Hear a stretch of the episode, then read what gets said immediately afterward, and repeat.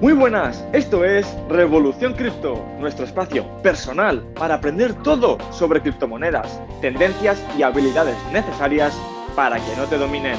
No te lo pierdas. ¡Empezamos!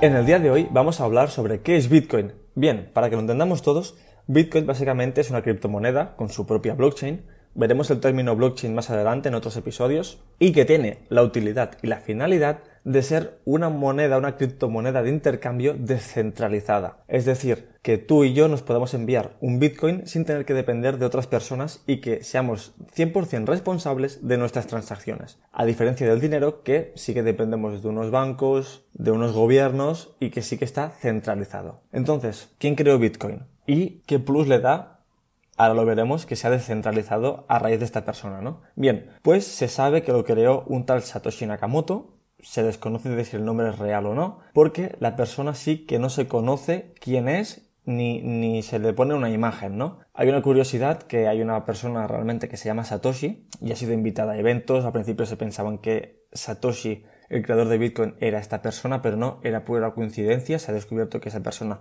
no es Satoshi, el creador de Bitcoin. Y a raíz de esto, la descentralización le da un plus a Bitcoin. ¿Por qué? Porque en el momento que tú no conoces quién lo ha creado, que el nombre no sabes si es real, pues le da un plus de descentralización. Es decir, si se conociera el nombre y la persona real, sería como más centralizado, por decirlo de alguna forma. Es la gracia que tiene Bitcoin de que se ha creado por alguien misterioso y que la finalidad es que sea descentralizada, es decir, que tenga todo lo contrario a lo que es el dinero, ¿no? Entonces, por partes, ¿cómo se crea Bitcoin? ¿De acuerdo? Bitcoin, como habrás podido escuchar durante estos días, se crea, o, ya lo sabrías, se crea a partir de minería. Hay mineros de Bitcoin. Y estos días sí que los he escuchado, si has estado al día, que en China les han obligado a cerrar minerías de Bitcoin. Bien, ¿cómo funciona una minería de Bitcoin y cómo se mina un Bitcoin? Para que nos hagamos una idea, supongamos que tú tienes la palabra hola. Le pones un filtro llamado hash que sirve para encriptar la palabra hola y te sale una combinación de 1, 2, 3 y 4. ¿De acuerdo? Hay que, tener, hay que saber que siempre que tú le pongas a este hola este hash, siempre va a tener la misma combinación. No, no significa que por cada hash que le apliques o cada vez que tú refresques ese hash, va a tener una combinación diferente. Siempre va a tener la misma. ¿Qué tiene de especial? Que tú puedes ver la palabra hola, el filtro que le pones y a lo que le corresponde a esta palabra. Es decir, 1, 2, 3, 4. Pero si a ti te dan la palabra 1, 2, 3, 4, no puedes saber de ninguna forma la palabra que había en el inicio. Es decir, tú no puedes, con la palabra encriptada, decriptar esta palabra. Por eso, eh, Bitcoin es así de seguro y tiene todo este misterio que tiene, ¿no? Entonces, ¿cómo hacen los mineros para crear Bitcoin? ¿De acuerdo? Los mineros lo que hacen es generar algoritmos que lleguen a tener esa coincidencia de palabras. Es decir, ellos van creando palabras hasta que una de ellas dé el patrón de 1, 2, 3 y 4 y como el bloque de Bitcoin es 1, 2, 3 y 4, pueden validar el bloque. A partir de ahí, por cada validación se les es recompensados. Entonces, básicamente es eso. Por eso vemos todas las granjas que hay con todos los ordenadores que están realmente haciendo proof of work. Esto es proof of work a base de algoritmos matemáticos que tienen que resolver van haciendo combinaciones, combinaciones, combinaciones, hasta que se encuentra que una palabra es igual a la otra, por lo tanto, bingo, validado.